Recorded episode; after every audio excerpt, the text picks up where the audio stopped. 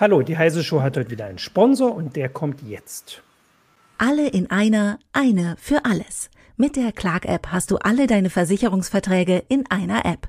Clark vergleicht die besten Angebote von über 160 Versicherern und das kostenlos. Mit dem Code Heise erhältst du einen Amazon-Gutschein von bis zu 30 Euro. Lade dazu einfach die Clark-App herunter oder gehe direkt auf die Website clark.de für Deutschland oder goclark.at für Österreich. Alle Infos erhaltet ihr auch noch am Ende des Podcasts und in den Show Notes.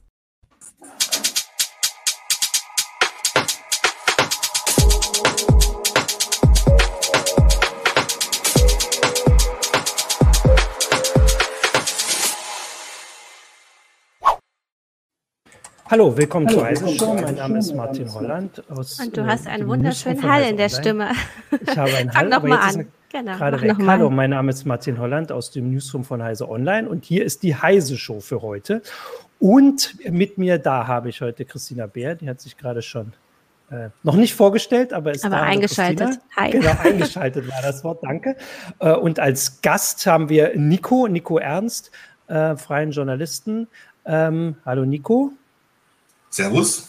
Und wir sprechen heute ein bisschen über, ähm, sagen wir mal, das Thema, was seit dem, ich habe das Gefühl, so seit dem Wochenende so ein bisschen in den Vordergrund rückt in Bezug auf die Aufarbeitung der Flutkatastrophe in Rheinland-Pfalz und Nordrhein-Westfalen.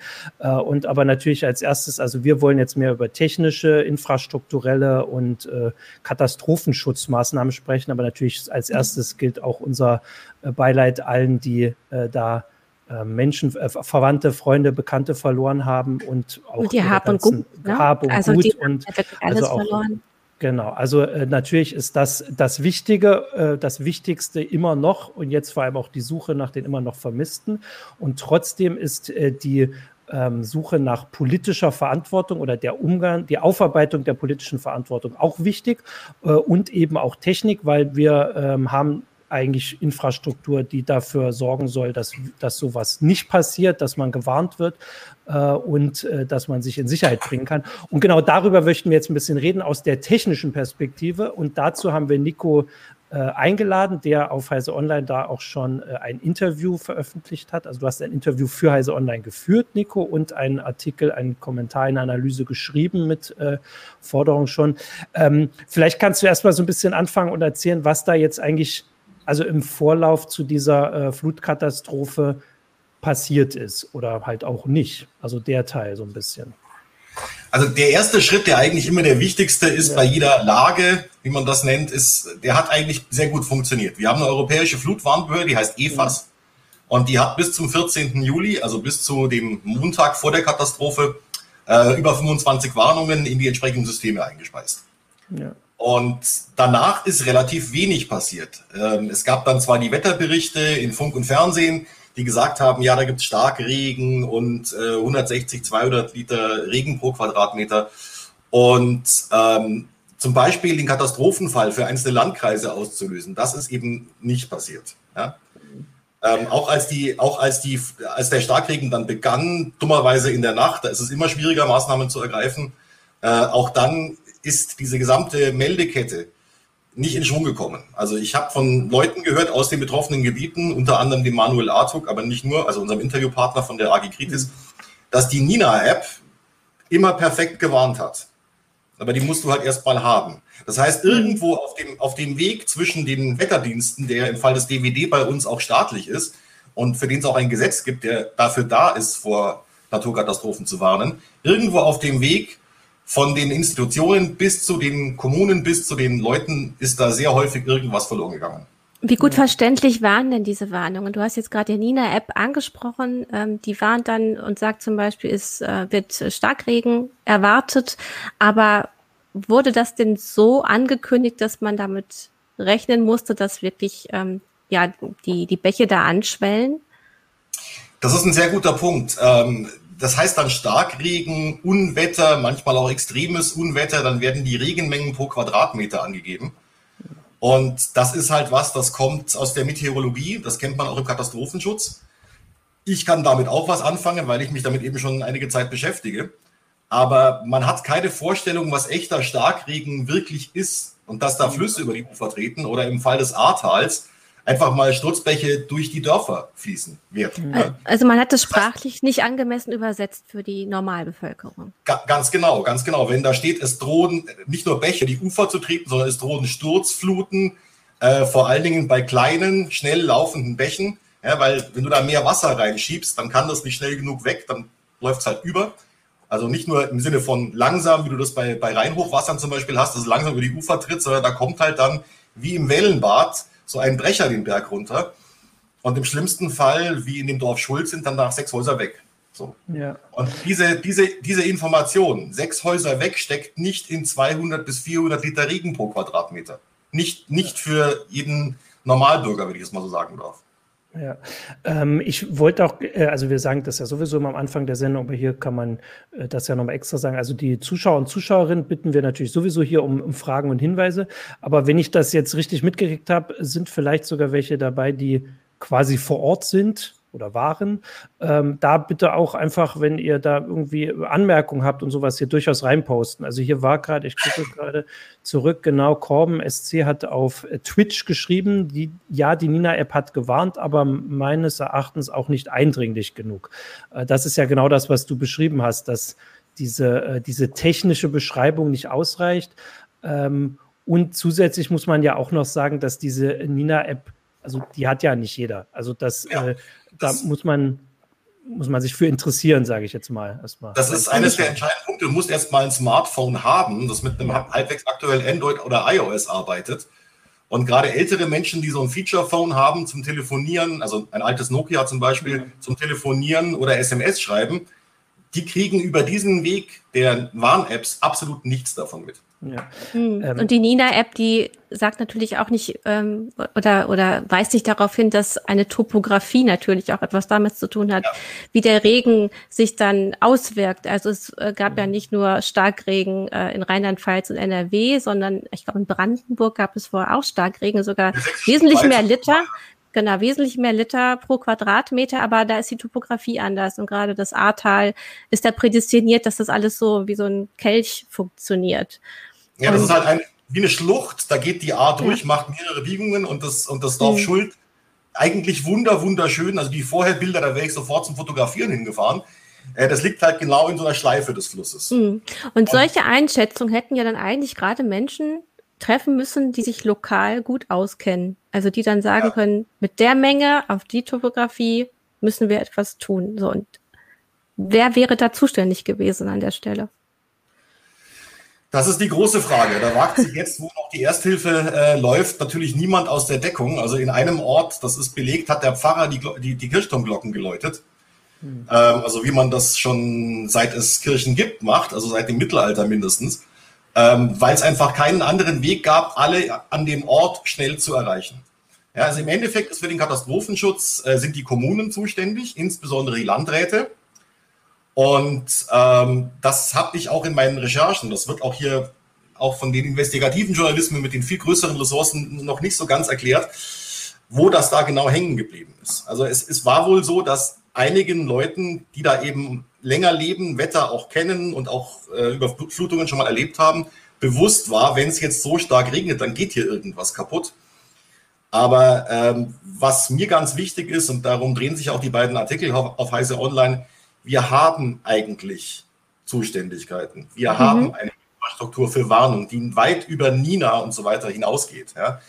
Das ist zum größten Teil noch alles aus dem Kalten Krieg. Ja, dafür gibt es auch dieses Bundesamt für Bevölkerungs- und Katastrophenschutz, das BBK. Und ähm, das hat vor äh, anderthalb Jahren, 2020, einen Warntag veranstaltet, um eben mal zu gucken, wie denn diese Infrastrukturen überhaupt funktionieren oder ob sie funktionieren. Hm. Das haben sie eben nicht. Und dieses Jahr hatten wir keinen Warntag. Richtig, und das hat Horst Seehofer gestern auch in der Bundespressekonferenz wieder begründet, und da sind wir schon bei der Schuldverschieberei. Äh, er macht keinen Warntag, solange ihm nicht jemand verspricht, dass es dann auch funktioniert. Ja. Und das ist genau das Gegenteil von dem, was du eigentlich brauchst. Eigentlich brauchst du eine Fehlerkultur. Wir haben ein System, wir haben das ausprobiert, es hat nicht funktioniert. Jetzt gucken wir, jetzt drehen wir an diesen und jenen Schrauben und dann machen wir es nochmal. Und dann gucken wir, was dann besser oder schlechter funktioniert. Jeder, der schon mal ein technisches System gebaut hat, äh, einen Computer aus Einzelteilen zusammengebaut oder ein Autoradio eingebaut, kennt das. Ja, es ist Versuch und Irrtum, weil du so viele Komponenten hast, dass du nicht genau weißt, also es kann sich keiner hinstellen und sagen, ich garantiere dir jetzt, lieber Bundesinnenminister, dass der Warntag 2022 oder immer ein voller Erfolg wird. Das geht nicht. Ja. Ich ähm, wollte noch mal ein bisschen, also bevor wir ein bisschen äh, größer gehen, noch mal kurz äh, abschließend sagen, was quasi am äh, am Ende nicht so geklappt hat, weil du hast es gesagt mit dieser Nina-App, ähm, also dass die bei den Leuten vielleicht nicht, äh, bei dem jedem einzelnen Nutzer und Nutzerin nicht verstanden wird, finde ich noch nachvollziehbar, vielleicht nicht richtig, aber nachvollziehbar angesichts der Texte. Aber man könnte ja zum Beispiel erklären, dieser Pfarrer zum Beispiel hat das offensichtlich verstanden, wenn er das über die App erfahren hat. Also die App kann ja auch oder sollte ja auch jemand nutzen, der das jetzt einschätzen kann. Also das wäre erstmal das Erste, dass die lokalen Verantwortlichen allein darüber schon auch informiert werden würden und dann weitere Schritte unternehmen müssten und sollten. Ich wollte aber noch kurz, dass wir das zumindest mal angesprochen haben. Also was auch diskutiert wird, ist, dass die, ähm, die Medien teilweise nicht äh, richtig reagiert haben. Das ist vor allem der WDR dort, der, also der öffentlich-rechtliche Rundfunk. Da gab es schon relativ früh Kritik. Da ging es aber noch um ganz andere Orte. Da ging es um Wuppertal. Das, also das war so das Erste, weil da viele Leute das Smartphone auf die Wupper gehalten haben, hat man das so als erstes gesehen. Daran erinnere ich mich. Oder noch. auch Hagen, ne? Und Hagen, genau, also die großen Orte, wo, und wo auch halt der Mobilfunk ja dann offensichtlich nicht ausgefallen ist in der Nacht, wo also die Leute nachts äh, Videos machen konnten und zeigen konnten, was passiert. Äh, und der WDR hatte halt nicht berichtet, während aber andere Medien zumindest die Rolle übernommen haben, die aber nicht alleine sie ausfüllen konnten. Also das zumindest auch mal sagen. Also es gibt noch andere Teile dieser Infrastruktur, die da vorgesehen ist, die hat eben teilweise auch nicht funktioniert. Das ist jetzt nicht ganz unser Thema hier. Das ist nochmal wieder was Vielleicht. anderes. Ja, Vielleicht können wir dieses Bild mal einblenden ja. von dem Satwas. Ähm. Denn das, das, das, ist jetzt sehr vereinfacht. Das ist nur ein Teil dieses modularen Warnsystems, was für sowas zuständig ist. Ah, mhm. Und da siehst du, erste mhm. Reihe, zweites. Ding, der Rundfunk. Das ist jetzt. Etwas verkürzt, weil die, also dieser Satellit da oben, der ist nicht der Wettersatellit, der, der, der direkt im WDR anfunkt. Das ist nur mhm. quasi von wo die Informationen nach wo fließen sollten. Und auch nur für den Bereich SATWAS, das, das ist ein Teil dieses modularen Warnsystems vom BKK, äh, BDK. Ähm, und da ist der Rundfunk eben auch gleich mit drin. Das heißt, die haben eigentlich die Aufgabe. Und äh, laut meiner Meinung sind sie dem nicht nachgekommen. Und dann siehst du auch schon, wie das stille Postprinzip weiter funktioniert. Ganz unten rechts 16 Lagezentren der Länder und dann so ein bisschen aufgefächert dahinter. Das heißt, ähm, die Information da könnte sich eine Katastrophe anbahnen, muss erstmal durch einige Instanzen durch. Hm. Es ist, ich finde es vollkommen richtig, dass zum Beispiel hm. ein Landrat oder ein Bürgermeister im Endeffekt am besten einschätzen kann, wo ist da bei mir Gefahr. Aber die Information muss erstmal so ankommen, dass sie auch da wieder verstanden wird. In dieser ja. Grafik sah das jetzt fast gleichwertig aus, ne? So quasi viele verschiedene werden gleichzeitig gewarnt, aber du sagst, es läuft eher wie bei einer Pyramide. Also genau. es Trickling okay. down. Mhm. Okay. Und dazu kommt zum Beispiel auch noch eines, was ich in meiner Analyse gestern äh, nicht mehr reingeschrieben habe. Die Hochwasserwarnungen der, der EFAS, das, die sind relativ aus, ausführlich. Ja, da steht schon ziemlich genau drin, die und die Flüsse könnten über die Ufer treten. Ähm, die sind nicht für alle zugänglich. Also wenn ich jetzt Bürgermeister hier von Schuld wäre oder von Erftstadt, könnte ich nicht mit Login-Passwort auf eine Webseite gehen und mir dann die Hintergrundinformationen holen, die der Wetterbericht nicht hergibt. Ja. Okay, das äh, klingt aber tatsächlich auch nach einem Designfehler, würde ich jetzt einfach mal sagen, ja. oder? Also das äh, ja. ist, also vor allem muss man ja sagen, dass wahrscheinlich die meisten von uns, gut, jetzt sowieso vielleicht von dir nicht von diesem EFAS zum ersten Mal gehört haben, aber das sollten natürlich andere äh, an entscheidenderen Stellen nicht ja, sein. Es ist, ja, es ist halt vor allem dann ein Designfehler, wenn passiert, was wieder passiert ist, dass gesagt wird, das muss im Föderalismus so laufen jeder darf so mhm. sein kleines, seine kleine Zuständigkeit behalten und gleichzeitig haben aber nicht alle Zugriff auf die wichtigen Informationen. Ja. Genau. Ähm, ich wollte jetzt, äh, also dann gehen wir doch mal ein bisschen weiter, weil das jetzt hier auch äh, bei den Kommentaren schon kommt. Stefan Bauer hat auf, ich glaube, YouTube, ähm, bring mich nicht durcheinander, ach ja, auf YouTube, ähm, was über Kommunen wie Rössrath geschrieben. Da geht es darum, dass sie, äh, sie äh, Sirenen absichtlich nicht ausgelöst wurden. Das ist jetzt ein bisschen Detail, aber da kommt dieses Wort Sirene mal rein, was mhm. immer wieder kommt. Also das ist ja, ja ein anderer Punkt. Also das. Ja, also, genau, aber das ist auch ein Punkt. Die, genau, die dann mach du Nico. Haben. Ja? Hm. Mach du also die, die ja. gibt es alle, die sind in den Katastrophenplänen ja. drin. Dazu gehören die Warn-Apps. Nina hatten wir schon, Cut-Warn ist eine weitere. Bibab gibt es dann auch noch. Also da gibt es eine ganze Palette. Auch Wetter, Warnwetter vom Deutschen Wetterdienst. Ja? kann ich sehr empfehlen. Also wer Katwarn, Nina und, und Warnwetter auf dem Handy hat, der ist eigentlich immer ziemlich gut informiert. Das ist der eine Punkt. Der andere Punkt sind äh, Sirenen. Das ist alles noch Bevölkerungsschutz aus dem, ja. aus dem Kalten Krieg. Und der dritte Punkt, also von dem, was etabliert und auch äh, rechtlich so vorgeschrieben ist, wären eben Rundfunk.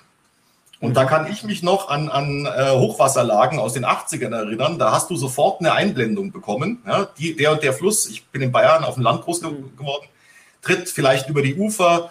Äh, da standen aber Regenmengen noch nicht drin und da wurde das mhm. Programm unterbrochen. Und das ist jetzt nicht passiert. Mhm. Bei einer Lage, die sich schon vier Tage vorher angebahnt hat. Also so, mhm. man muss sich so Unwetter nicht so vorstellen wie, da kommt eine Gewitterfront und in einer halben Stunde ist alles weg. Das war eine ganz besondere Lage, wo eigentlich klar war, dieses Tief wird irgendwann abregnen. Es war nur nicht ganz klar, wo und wann. Ja? Das heißt, diese drei, diese drei Grundbausteine haben wir. Käme noch was anderes wie Cell Broadcast in Zukunft hinzu. Vielleicht eines noch mhm. ganz kurz, was ich sehr oft in Kommentaren äh, gelesen habe, dann soll halt die Polizei mit Lautsprecherwagen durch die Orte fahren. Das ist äh, vielleicht eine ganz, sieht von außen vielleicht nach einer tollen Idee aus, aber erstens mal, wenn du jetzt mal das Wort Schuld anschaust oder Erftstadt, die Polizei muss da erst mal hinkommen und ist dann selbst noch in Gefahr, dann müssen Retter die Retter retten.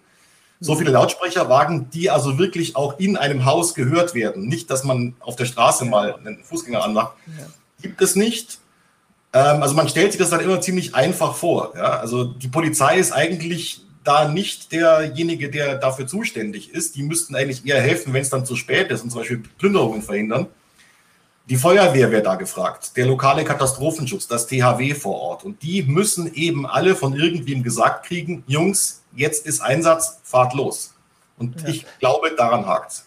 Ja, ich, äh, also, weil du es gerade schon erwähnt hast, also Cell Broadcast würden wir gleich noch mal ein bisschen ausführlicher besprechen, mhm. weil das auch so ein, äh, also jetzt in die Diskussion kommt, also obwohl es ja schon was Älteres ist. Ich wollte nur kurz, kannst du das mit den Sirenen noch mal kurz einfach erklären, wozu die da sind? Also ich, die, bei dem Warntag habe ich drauf gewartet, aber ich wüsste gar nicht, was ich, also was die mir sagen sollen. Das ist genau, das ist genau der Punkt. Ihr, seid jetzt mal Versuchskanickel. Was ja. macht ihr, wenn ihr das hört? Also ich würde das Radio anschauen. Moment, warte.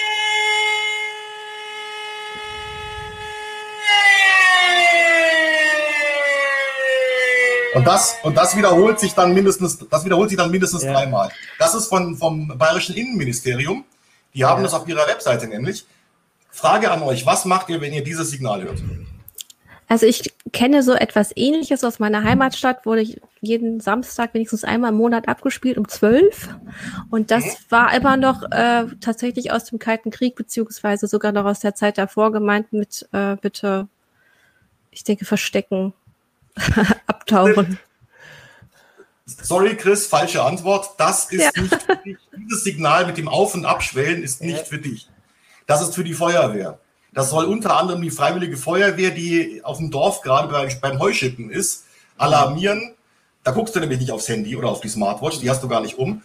Das heißt einfach beim Einsatzleiter melden, jetzt oder auch direkt hinfahren. Wenn du eine eine Minute Dauerton hast, das ist Katastrophenalarm. Aber da siehst du dann, dass wir als, äh, dass wir gar nicht mehr geschult sind als Bürgerinnen, auf so ich etwas zu achten. Ne? Im, ja. Im Hausaufgabenheftchen gab es vorne die Warnsignale drin mit so einer kleinen Grafik. In jedem öffentlichen Gebäude bei unserem Schreibwarenhändler hing das an der Tür. Ja?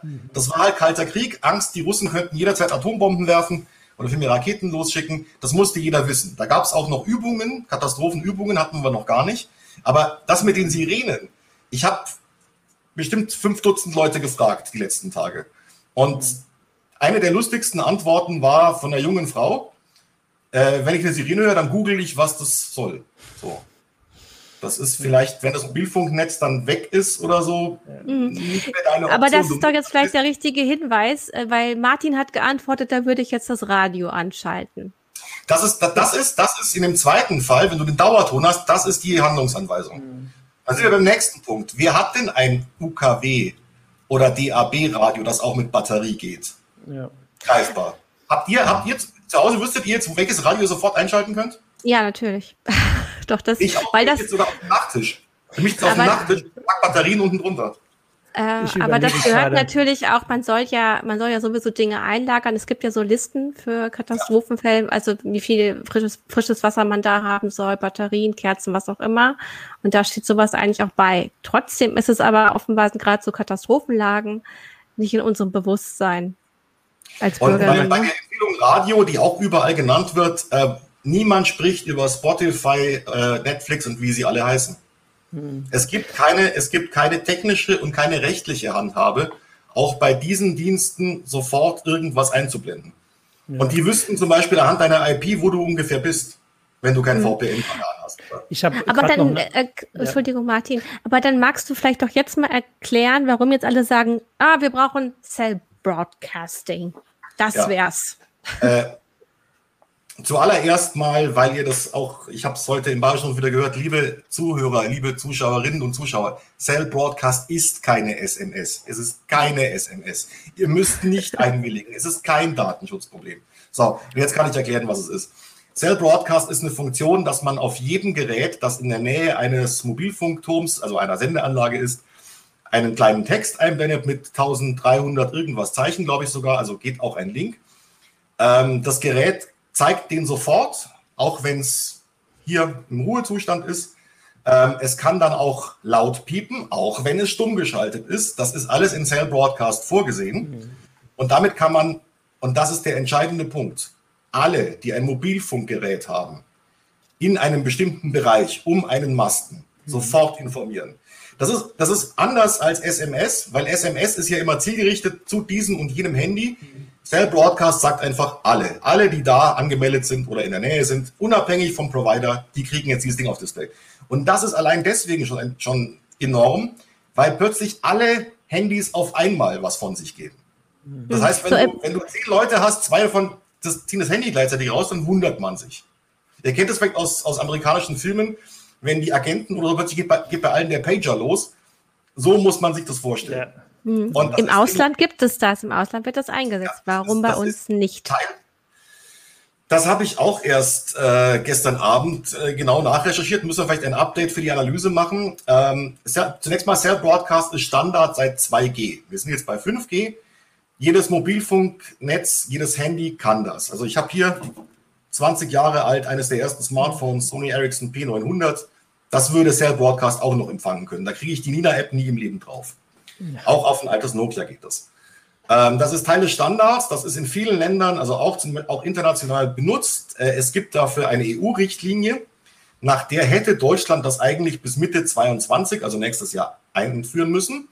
Aber man hat eine Ausnahmegenehmigung ähm, beantragt, hat die auch bekommen, weil wir ja andere tolle Infrastrukturen wie Nina-App haben. So. Nina-App Status, ich glaube, Anfang des Jahres 5 Millionen Downloads. Keiner weiß, wie viele äh, davon aktiv genutzt werden, wie viele Installationen. Und ähm, es gibt mit Sicherheit, ich sag mal, über 80 Millionen Handys, die du damit erreichen könntest. Ja, das heißt, da ist einfach ein ganz großer Unterschied. Äh, Armin Schuster, der, der Chef des BBK, hat äh, vorgestern gesagt, man prüft das jetzt und es gibt eine Machbarkeitsstudie müsste man vielleicht mal nur in Italien, Griechenland, ähm, Niederlande fragen. Die haben Cell Broadcast nämlich überall. Ich kenne diese Übungen zum Beispiel aus äh, Aufenthalten in den USA und Taiwan. Ja? Mhm. Da, wird das, da wird das nicht nur einmal im Jahr gemacht, da kommt das öfter. Und noch dazu in den USA, das ist dann wieder regional äh, geregelt, hast du Kabelanbieter, wo sich äh, die Behörden direkt aufschalten können. Das heißt, der Sender muss nicht mal das Programm unterbrechen, da muss nicht jemand sitzen. Die können Texteinblendungen ins Fernsehen pusten. Einfach so. Und ähm, worum es mir nur geht, mhm. ist bei all dem. Es ist jetzt nicht so, dass Cell Broadcaster, hätten wir es gehabt, hätten wir so viele Menschen äh, gerettet. Das, die Rechnung kann man nicht aufmachen. Es geht bei Warnungen in Katastrophenfällen darum, möglichst viele Menschen auf jedem Weg zu erreichen. Wenn wir da Brieftauben losschicken könnten, wäre mir das auch recht. Hauptsache, es kommt bei Leuten an, die auf einem anderen Weg vielleicht nicht zu erreichen wären. Ja, ich äh, genau deswegen wollte ich gerade fragen, weil äh, also das Problem, was teilweise bei dieser Nina-App jetzt bestanden hat, dass die also zu äh, also nicht hilfreich genug formuliert waren, so fasse ich es jetzt mal zusammen, könnte bei diesen Cell-Broadcasts auch passieren. Das muss auch jemand schreiben. Das ist im Standard ja nicht vorgeschrieben. Also das ja. könnte zumindest auch sein. Das muss man trotzdem im Kopf haben. Ähm, aber was ich halt ähm, da wichtig finde, ist, dass oft nach solchen Katastrophen wird überlegt, oder wir haben es letztes Jahr in der Pandemie gesehen, wie man mit neuer Technik etwas löst und dass es hier diese Technik schon gibt, dass andere Länder zeigen, dass es funktioniert, technisch äh, und den Rest und vor allem, dass es sogar vorgeschrieben ist, das zu machen. Also eigentlich äh, all das für diesen einen Aspekt auf jeden Fall äh, eine Lösung schon da ist. Da gibt es verschiedene andere Sachen. Ich wollte das jetzt auch noch einmal erwähnen, weil das hier vorhin im Forum schon kam. Also wir wollen jetzt um diese Tech wir reden hier heute um die technischen Probleme bei Warnung und äh, bei diesen Sachen. Es geht uns heute nicht darum, wie man die Dämme baut und wie man die Landschaften versiegelt und sowas. Das sind alles nochmal eigene Themen, wo wir jetzt nochmal andere Experten zu bräuchten. Ähm, das wollte ich nur äh, auch nochmal sagen. Also, dass dieses Cell Broadcast auf jeden Fall da schon mal, ähm, also dass es da ist. Ähm, jetzt gibt es noch andere Sachen, wo du meinst, das sollte man nochmal erwähnen, jetzt im, im Bezug auf diesen äh, konkreten Fall, wo etwas nicht gut genug funktioniert hat, ähm, also technisch bei dieser Warnung und vielleicht auch bei der, sagen wir mal, der Ersthilfe oder sowas, fällt dir da noch was ein, wo du Bevor also die erste Hilfe würde ich jetzt da mal rauslassen. Ja. Also die, die, ja. die äh, stellvertretende Chefin des THW hat gestern gesagt, du hast bei jedem Katastrophenfall erstmal eine Chaosphase. Ja. ja. Weil auch die, auch die, auch die, auch die Retter fahren da zunächst mal hin und den ersten, den sie auf dem Dach sitzen, nehmen sie mit. Mhm. Da gibt es keine Auswahl, gibt es keine Triage, sonst irgendwas. Ja. Es wurde da auch unwahrscheinlich viel äh, fantasiert. Ja, da hätte man mehr Hubschrauber gebraucht. Äh, Spoiler Alert, nicht alle Hubschrauber sind nachtflugtauglich. Eigentlich Hubschrauber ein Tagfluggerät, das nach Sichtflugregeln arbeiten muss, also der Standardhubschrauber. Und alleine im, in Ahrweiler wurden an, in einer Nacht 300 Einsätze geflogen. Das ist eine unwahrscheinlich hohe Zahl. Ja. Da wurde also, glaube ich, bei der Ersthilfe schon gemacht, was irgendwie geht. Bei der Alarmierung, wir hatten es hier auch im Chat und das halte ich auch für glaubwürdig, also in den Kommentaren. Äh, es gab halt Dörfer, wo die Sirenen nicht ausgelöst worden sind, obwohl sie da waren und funktionierten. Da sind wir wieder bei diesem bloß nicht schuld sein. Ja? Mhm. Äh, äh, es will keiner zu oft warnen, zu oft auf den Knopf drücken. Und Nordrhein-Westfalens Innenminister Reul hat äh, vorgestern auch gesagt, dass wohl viele Menschen auch Warnungen ignoriert hätten. Das heißt, sie sind selber schuld. Das finde ich jetzt äh, etwas zynisch, in so einer Katastrophenlage das zu sagen, aber ich kann mir das durchaus vorstellen. Ja, auch die Nina-App, die wir jetzt schon viel zu lange behandelt haben in der Sendung, haben auch viele Leute geschrieben, die warnt bei mir viel zu oft bei mir hat sie noch nie gewarnt. Noch nie, hm. also außer am Warntag. Ja. Dafür kriege ich von Katwan sehr zuverlässige Warnungen. Das es gibt scheint ja auch individuell zu sein. Es gibt ja auch den Verdacht, dass auch die Landesregierung ähm, gehofft hat, dass es nicht so äh, schlimm wird, wie es angekündigt wurde, weil sie einfach den Klimawandel nicht als Wahlkampfthema hochhängen wollten. Wenn hätten sie Menschen gewarnt, äh dann äh, hätten sie auch begründen müssen, weshalb, und dann hätte das eine naja, so eine Fragenkette hervorgerufen. Ne? Warum ja. äh, ne, könnte das passieren? Und wir hatten, wir hatten aber auch schon andere Sachen, das kannst du einfach nicht wegignorieren, wie die letzten ja. drei Dürrejahre zum Beispiel. Also ich habe nie so Temperaturen auch in meiner Wohnung gehabt wie mhm. vorher. Ähm, und noch dazu äh, ist es ja vollkommen egal, warum es jetzt Starkregen gab. Ob das jetzt wirklich durch den Klimawandel ausgelöst ist, selbst wenn ich daran nicht glauben wollte, aus irgendwelchen mhm. esoterischen Gründen, der Regen ist halt nun mal da. Ja, also ja. Ich muss Menschen alarmieren, ich muss sie retten, egal wo ich politisch stehe, finde ich. Ja, ich äh, würde jetzt, also weil das ist tatsächlich noch spekulieren und das ist tatsächlich auch ein bisschen eine schwierige Sache. Natürlich ist es vielleicht nicht ganz von der Hand zu weisen, dass da so ein Verdacht da ist, aber wir haben ja genug wirklich äh, nachprüfbare Sachen, die wir besprechen können. Weil ich würde jetzt ein bisschen zu dem Punkt noch kommen, das hast du auch in deinem Artikel äh, angesprochen, wo dann der Strom ausgefallen ist. Also die Katastrophe mhm. ist passiert, weil auch das, was wir jetzt besprochen haben, selbst Cell Broadcast funktioniert natürlich nur, solange dieser ähm, dieser Mobilfunkturm noch sein, sein Strom hat und seinen Notstrom notfalls.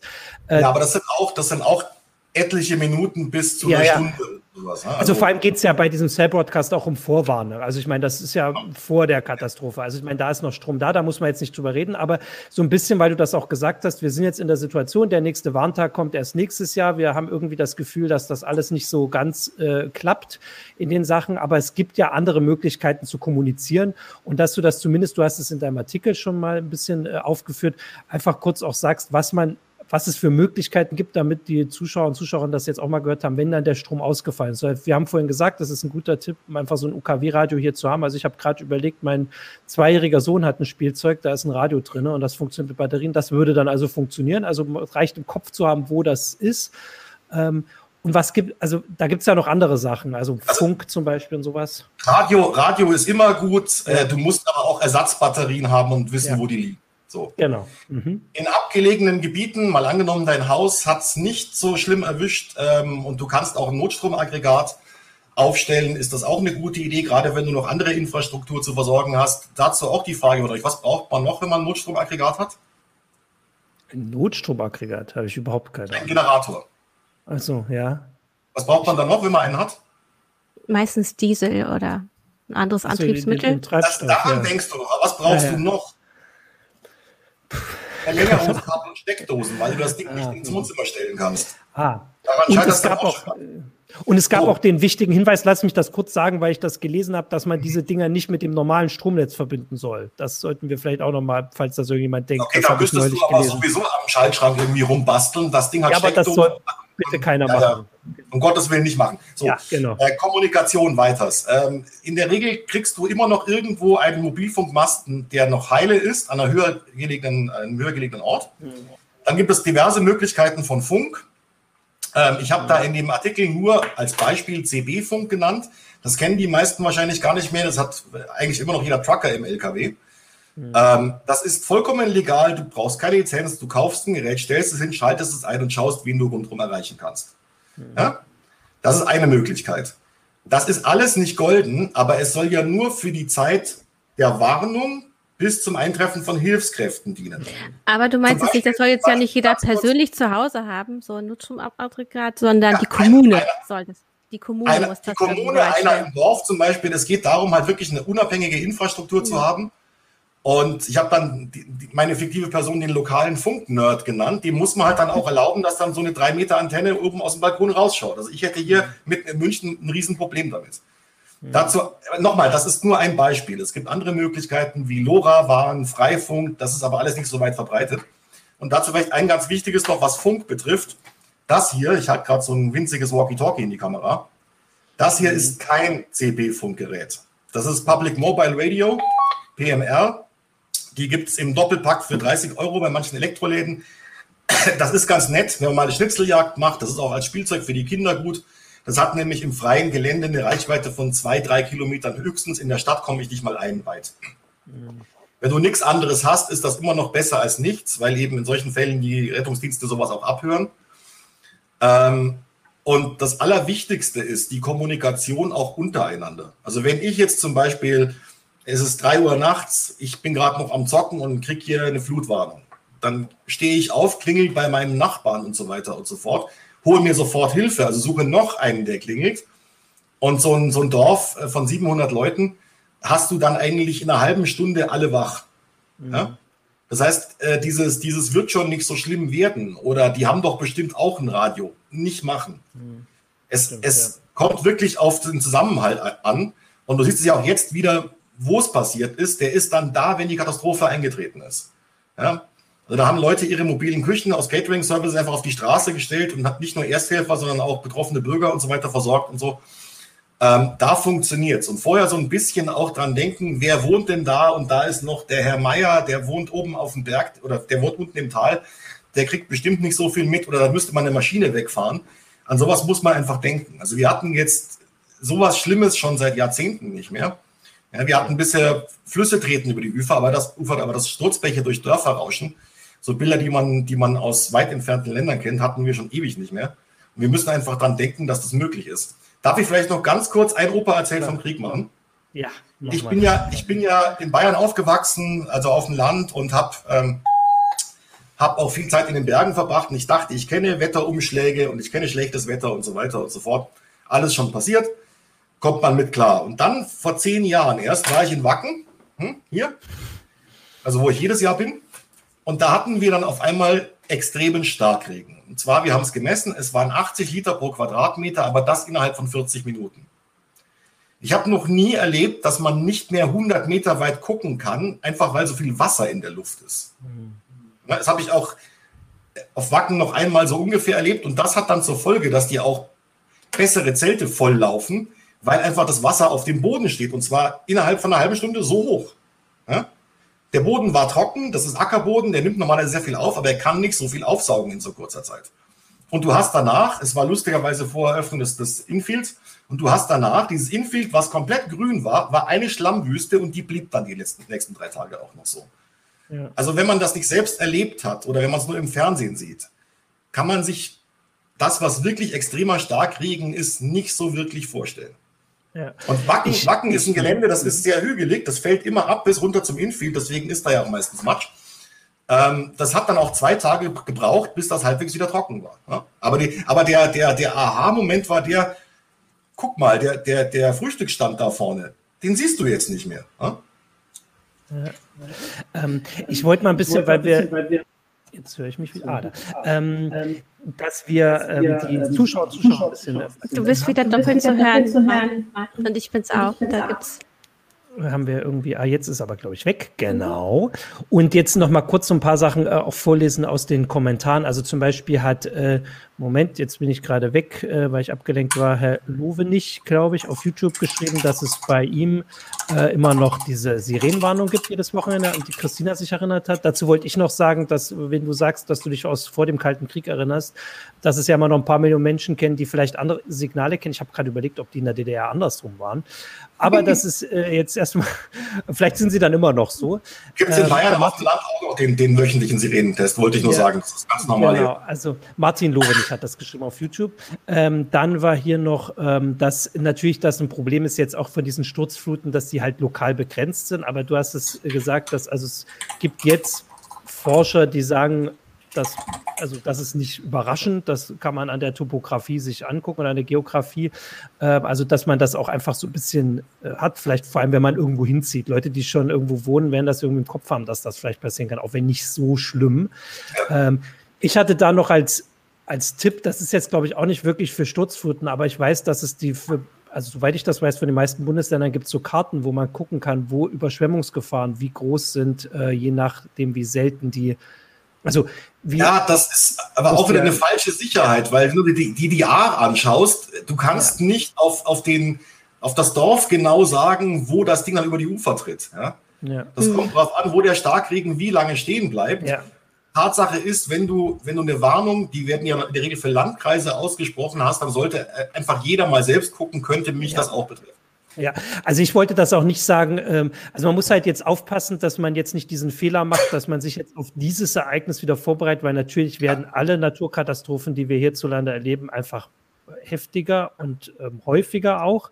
Äh, das ist die Prognose, die äh, es gibt. Und äh, wir gucken, reden jetzt hier über Starkregen und Sturzfluten, aber es gibt also auch noch andere Sachen. Also Waldbrände können ähnliche Sachen zum Beispiel auslösen und hatten wir auch schon Fälle, wo das so schnell äh, passiert. Das ist ein sehr guter Punkt. Lass mich ganz kurz einhaken. Ja, wir, haben, wir haben hier so, so Rettungsregeln. Beim Autounfall heißt es zum Beispiel sichern, retten, bergen. Also erst Warndreieck aufstellen, damit du nicht umgefahren wirst. Dann Verletzte retten und dann die Toten bergen und auch das Gerät. Äh, bei, bei Waldbrand oder Hochwasser, da kannst du nichts mehr sichern. In dem Moment, wo der, wo, wo der Starkregen da ist, äh, kannst du nicht anfangen, Sandsäcke voll zu schippen. Und es hätte zum Beispiel in Erftstadt oder im Ahrtal nichts geholfen. Mhm. Ja, da müssen die Leute einfach dann, oder auch bei Waldbrand, so schnell wie möglich weg. So. Mhm. Da wäre eine Evakuierung gefragt. Das ist aber aufgrund der, der, der äh, topografischen Gegebenheiten auch nicht überall so schnell möglich. Ja. Ich bin der Meinung, wir müssen den Leuten dann sagen, also mit wir meine ich die Gesellschaft, die zuständigen Behörden, mhm. wenn wir so ein Starkregenereignis haben, das heißt, wenn es wirklich schüttet und die Bäche schwellen an, dann müssen die aus den gefährdeten Gebieten einfach erstmal weg. Ja? Mhm. Es geht ja. erstmal darum, Leben zu retten, Hab und Gut. Auch das eigene Auto ist nicht so wichtig. Wenn du noch genügend Zeit hast, dann setz dich hin, nicht alle auf einmal in die gleiche Richtung. Da wären wir wieder bei Katastrophenübungen, die es früher mal gab. Also vielleicht ist es so. Erstens, die Leute müssen, es, müssen die Informationen haben. Sie müssen sie ernst nehmen und sie müssen dann wissen, was zu tun ist. Und an allen diesen drei Punkten hakt es nach meinem Eindruck enorm. Ja, und das, äh, dieser Warntag hätte das eigentlich schon zeigen sollen, also Teile davon, dass es halt hakt und nicht funktioniert. Und da gibt es jetzt. Ja, genau, das war. Das war naja, genau, ich meine, der Warntag sollte uns aber im Grunde auch wieder ähm, ein, ein Kontakt zu Warnungen geben. Also, das dass stimmt. wir auch erfahren, okay, wie hört sich das an, wenn was ist? Was muss ich machen? Dass man sich damit auseinandersetzt. Und äh, dadurch, dass der Warntag nicht mehr durchgeführt wurde, hat man das auch wieder finde ich, aus der Öffentlichkeit rausgezogen. Es ist halt wieder nur ein Thema, was auf bestimmten Ministerienebenen abläuft und vielleicht noch in, beim THW und bei der Feuerwehr. Aber die breite Bevölkerung erreicht es so ja nicht. Und die Bundesministerien wollen natürlich damit eigentlich auch nichts zu tun haben. Ne? Weiß nicht, ob wir Gut. den Clip noch einspielen. Ja, stimmt. Also ich wollte, wir wollten da äh, gleich noch drauf kommen, weil ich wollte das jetzt noch sagen, dass dieser Warntag halt quasi so das erste, äh, also der erste Anzeichen, das erste große Anzeichen dafür für die Allgemeinheit war, dass da was nicht funktioniert. Das, was letzte Woche passiert ist, ist dass die tragische, also nicht die tragische Folge davon, aber das tragische zweite Zeichen dafür, dass da was nicht klappt. Deswegen ja. haben wir jetzt eine heiße Show darüber. Wir hatten keine heiße Show über diesen Warntag. Jetzt wird das deutlicher und vor allem, was das für Konsequenzen hat. Das ist ja, ja das andere. Also das, die, ich habe nachgeguckt, diese Überschwemmung, mit denen wir vor allem die letzten also Jahrzehnte zu tun hatten, das waren deutlich weniger Todesopfer. Also ich meine, das ist halt am Ende eine große Zahl. Die, die Zahl der Schäden, das muss man noch äh, abwarten. Äh, also das heißt, da wird jetzt deutlich, was für verheerende Konsequenzen das haben kann. Und jetzt wollte ich, und da kommen wir dann nämlich da noch hin, dass wir das durchaus auch nochmal gezielt am Ende machen, über die Konsequenzen und was halt gerade passiert und dass wir zumindest auch mal ein bisschen ansprechen, das hast du auch schon ein bisschen gemacht, also Nico, dass versucht wird, die also die Verantwortung da teilweise vielleicht abzuschieben und dass vor allem für diesen, diese mangelnde Kommunikation vorher keiner die Verantwortung übernehmen will. Vorhin hast du das noch ein bisschen begründet, weil es vielleicht zu, zu früh ist. Aber es kann ja auch passieren, dass sich das nicht ändert, also dass das weiter bleibt. Also es gab von diesem Warntag zwei Resultate. Ne? Zum ja. einen wurde der Chef Christoph Unger, das äh, BBK, gefeuert. So, mhm. dadurch ändert sich erstmal nichts. Und ob es einen Abschlussbericht überhaupt gibt, wissen wir bis heute nicht. Also wenn es ihn gibt, ist er nicht öffentlich. Und dann gab es im März diesen Jahres, also 2021, so eine Art Reformplan für das BBK. Da steht Warnung auf genau einer A4-Seite drauf. Ja, so. Wir haben, wir haben das Ding hier gerade, ja, vielen Dank an die Regie. Seite 9 ist es. Ähm, so, da war es Warnung der Bevölkerung das ist das Konzept, wie äh, jeder von uns irgendwie gewarnt werden sollte. Da stehen Sirenen drin und so weiter und so fort. Ähm, dass man den Leuten beibringen muss, was die Sirene soll. Wir haben es gerade ausprobiert, steht da auch nicht drin. Und ähm, Cell Broadcast soll geprüft werden und so weiter und so fort. Und eigentlich ist das BBK gar nicht zuständig, ne? weil der Katastrophenschutz ist Länder- und Kommunensache. Ähm, im, das, im, Gegen, Im krassen Gegensatz dazu, was wir hier lesen, steht für mich, was der BMI-Sprecher Falter, äh, Alter, Entschuldigung, Herr Alter, gestern gesagt hat. Vielleicht können wir das kurz einspielen. Ja. Okay. Herr Alter, Sie wollten noch ergänzen. Ja, es tut mir leid, ich muss jetzt noch mal, äh, also zunächst mal den Kollegen aus dem BMVI inhaltlich äh, absolut bekräftigen. Ich will aber noch mal, weil Sie das immer so in Ihrer Fragestellung schwingt immer mit, die Meldeketten hätten nicht funktioniert. Ähm, die Meldekette des Bundes hat zu jeder Zeit ohne jede Einschränkung funktioniert. So. Ja. Da sind jetzt Stand heute 170 Leute tot, aber unsere Meldekette hat ja funktioniert. Mhm. Also das macht mich auch als Journalisten, der da immer versuchen muss, ruhig zu bleiben, einfach wütend. Ja? Das ist, wir haben alles getan, der Fehler muss woanders liegen. Es, jetzt haben die Landräte und die Bürgermeister einfach keine Zeit, ja, mhm. sich darum zu kümmern. Es soll am Wochenende schon wieder Starkregen geben in einigen Regionen. Mhm. Ja? Das heißt, der Weckruf, dass wir einfach da mal eine Zuständigkeit brauchen und auch jemand, der die Verantwortung übernimmt, der seinen Kopf hinhängt und sagt, ja, ich habe diesen Alarm ausgelöst, verprügelt mich. Das gibt es einfach nicht. Es gibt auch auf lokaler Ebene, äh, wie gesagt, Fälle, wo man weiß, die Sirenen sind da, die gingen nicht an ich möchte nicht, dass jetzt überall nach jedem einzelnen Schuldigen gesucht wird, der zur Verantwortung gezogen wird. Ich hätte ganz gerne, dass wir da einfach ein Bewusstsein dafür haben. Äh, auch, dass, wenn eine Warnung mal falsch war, es passiert nichts, es besser ist, als wenn wir keine Warnung ausgegeben hätten. Mhm. Auch das habe ich auf Wacken beim letzten richtigen 2019 erlebt. Da wurde zweimal das Festival unterbrochen. Lautsprecherdurchsage, geht in eure Autos und es gab halt ein bisschen Regen. Wenn du dann am nächsten Tag mit Einheimischen sprichst, die da seit 50 Jahren wohnen, sagen die, wir hatten total Angst, weil wir haben noch nie so eine Wetterfront am Himmel gesehen. Das war vollkommen berechtigt. Wetter ist unberechenbar und man muss davor warnen, wenn die Wahrscheinlichkeit hoch genug ist, dass es passieren kann. Und da ist völlig egal, wessen Meldekette gerade funktioniert. Hm. Die Warnung muss erfolgen. Ja. Und ankommen. Äh, Genau, also ähm, David schreibt auch mal über YouTube, das Problem ist, wenn man zu früh extrem warnt und es passiert äh, und dann passiert nichts. Ähm, das hat ein bisschen was mit dem Präventionsparadoxon auch zu tun. Ne? Ja. Äh, man, äh, man, dann passiert nicht so viel und das sterben nicht so viele Menschen. Das hat man jetzt bei Corona gesehen, weil man etwas dagegen getan hat. Deshalb sind die Todeszahlen nicht ja, so hoch. Und dann heißt es nachher, oh, warum haben wir das denn gemacht? War doch unnötig. Und da werden ja. einfach ähm, da wird werden die Abläufe verkannt. Also es ist ein bisschen anachronistisch. Und man kann ja auch die Haltung haben, wie zum Beispiel, die könnte man auch im Verkehr haben, dass man sagt, Vision Zero, also es soll keiner sterben. Wenn wir ein, ein Warnregime, nee, das ist das falsche Wort, wenn wir ähm, uns dazu äh, entscheiden, dass Warnungen wirklich bis, den, naja, bis den letzten oder den letzten erreichen sollen, dann müssen wir das entsprechend aufbauen. Und man kann dann nicht so eine Haltung haben wie, naja, im Grunde ist es eine Eigenverantwortung oder die Leute haben halt nicht richtig hingehört. Also man muss es wenigstens versuchen. Wenn dann jemand sagt, ich bleibe in meinem Haus und will den Darwin Award gewinnen, dann ist das seine, ihre, was auch immer Schuld. Aber äh, vorher muss man ja wenigstens sein eigenes dafür tun und sagen, wir, wir warnen richtig, wir warnen, dass es jeder zumindest mitbekommen könnte.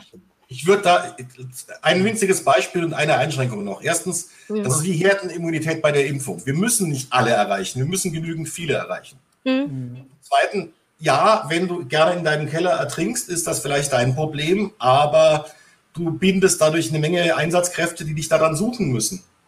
Mhm. Ja, das ist also auch unsolidarisch, wenn alle anderen wegrennen, einfach stehen zu bleiben in so einem Fall. Ja. Ähm Jetzt äh, fand ich das so gut, dass ich tatsächlich meinen äh, Punkt gerade vergessen habe. Entschuldigung. Ähm, ich, äh, nee, nee, alles gut. Also das, äh, du hast es gesagt, du hast ja vorhin noch beschrieben, dass äh, wenn du eine Person in einem Haus erreichst und die sich richtig verhält, hast du das Haus erreicht.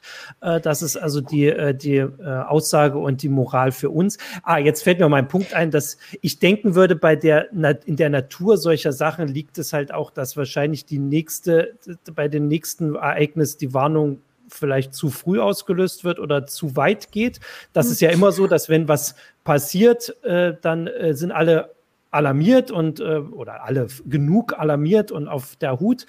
Ähm, dass es also danach dann wieder schwierig wird. Aber das liegt in der Natur der Sache. Aber jetzt haben wir das hier zumindest schon mal ausgeführt, warum man das halt insgesamt Okay, also dass man es dann einfach nicht ernst nimmt im Sinne von, ja, jetzt hat nee, wurde nee, gewarnt, es ist nichts passiert und das nächste nee, Mal nehme ich es nicht ernst. Nee, ich meine jetzt tatsächlich, dass jetzt ist was passiert, jetzt nehmen alle jede Warnung ernst mhm. äh, und dann vielleicht bei der übernächsten haben wir das Problem, von dem ihr gerade sprecht. Das ist aber natürlich ja. regional unterschiedlich und deswegen haben wir das aber, also wir haben es ja deswegen ja auch so ein bisschen erklärt und äh, das liegt in der Natur der Sache, ja. aber wenn man sich dessen bewusst ist, kann man damit auch anders umgehen. Du hast es ja, Nico hat es beschrieben, wenn im Haus einer die Sache richtig einschätzt, äh, dann äh, hat man das Haus also, erreicht. Es gibt, es gab heute im Morgenmagazin äh, einen tollen Bericht über, über ein älteres Pärchen, ähm, da ist der Nachbar zum Badezimmerfenster geschwommen. Und die sind dann übers Dach geflüchtet. Oder die sind dann weiter beide rausgeschwommen. Die Dame ist über 70 gewesen, den nächsten Weinberg hinauf. Ähm, das ist genau das Ding. Die wäre nämlich da drin geblieben. Ich bin im oberen Stockwerk, ich kann nichts tun. Und alleine traue ich mich vielleicht nicht. Ja? Ja. Mhm. Aber nochmal, diese Solidarität brauchen wir auch, wenn es noch nicht regnet. Ja. Hm. Genau. Chris 1982 hat über YouTube geschrieben, naja, aber was soll die Regierung denn machen? Die Meldekette hat funktioniert. Und da will ich eben einhaken. Nein, sie hat nicht richtig funktioniert, weil sonst wären ja. Menschen gewarnt worden. Äh, und da kann, und, und das wollte ich, ich habe mich da gerade sehr viel, sehr stark verhaspelt, das wollte ich damit ausdrücken. Man kann als Regierung oder als Behörde die Haltung haben, wirklich die Meldekette bis zum Ende auch weiter durchzubringen. Und ja. das war offenbar nicht da.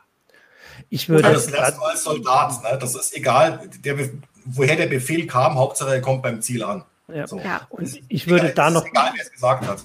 Genau. Und ich würde dazu noch ergänzen, dass Nico das am Anfang schön erklärt hat. Selbst wenn du auf dem Handy eine Warnung hast und du sie aber nicht verstehst und deswegen falsch reagierst, äh, kann man auf jeden Fall sagen, dass diese Warnung äh, dann nicht ausgereicht hat. Und das ist dann auch eine Verantwortung des Warnenden. Wenn du sie so formulierst, dass äh, sie nicht alle richtig verstehen oder sie ähm, bei manchen nicht ankommt.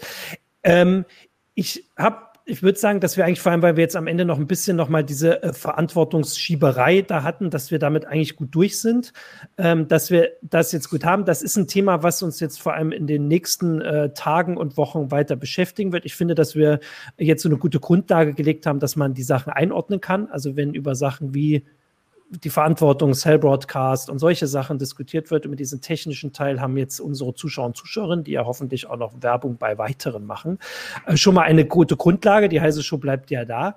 Ähm, genau, und dann möchte ich mich hier erstmal bei den Zuschauern und Zuschauerinnen bedanken, die ähm, die, die ganzen Hinweise hatten. Wir haben jetzt nicht alles reingebracht, aber man kann das ja schön nachlesen. Ähm, natürlich auch zum Abschluss nochmal, dass wir allen, die da vor Ort sind und jetzt tatsächlich trotzdem ganz andere Sachen im Kopf haben, wir ähm, also unser Mitgefühl und wir ähm, drücken die Daumen, dass äh, das alles schnell, dass schnell geholfen wird, dass sie die Hilfe finden, die sie kriegen äh, und vor allem, dass jetzt der nächste angekündigte Regen, der offensichtlich da schon wieder kommt, äh, das nicht alles wieder schlimmer macht. Und mit diesen äh, nicht so ganz positiven, aber ähm, optimistisch gemeinten Worten kommt jetzt erstmal die Werbung und danach sagen wir Tschüss. Auf Basis deiner individuellen Lebenssituation findet der Klagorithmus, so nenne ich den Algorithmus, kostenlos die besten Versicherungen für dich. Die freundlichen Klagversicherungsexperten helfen dir, deine Versicherungssituation ganz einfach und schnell zu verbessern. Ihr ladet eine bestehende Versicherung hoch, Prima, dann sichert ihr euch mit dem Code HeiseShow einen 15 Euro Amazon-Gutschein. Bei zwei Versicherungen sind es sogar ganze 30. Alle Infos findet ihr in den Show Notes. Genau, das war die Werbung. Damit Dankeschön, äh, Nico, vor allem für die ganzen Hinweise und die Erinnerungen und die äh, Vorortberichte und auch für die Artikel. Danke, Christina, ähm, für die äh, auch äh, die Gedanken und die Hinweise und auch die Meinungen und alles überhaupt. Ja. Äh, und danke an die Zuschauer und Zuschauerinnen. Ich möchte jetzt hier nicht aufhören, weil das klingt sonst, als würde ich für den Rest nicht danken. Ich danke für alles. Ich danke allen äh, und allen wünsche Helferinnen und Helfern. Ne? Genau, wir danken ja, allen Helfern und Helfern vor Ort. Vor allem, ja. Und äh, wir ähm, drücken die Daumen, dass es da ähm, jetzt besser wird. Und genau, und damit ist jetzt die heiße Show zu diesem Thema fertig. Wir machen nächste Woche eine neue Sendung. Danke an alle für alles und bis zur nächsten Woche. Ciao. Bis dann. Tschüss. Tschüss.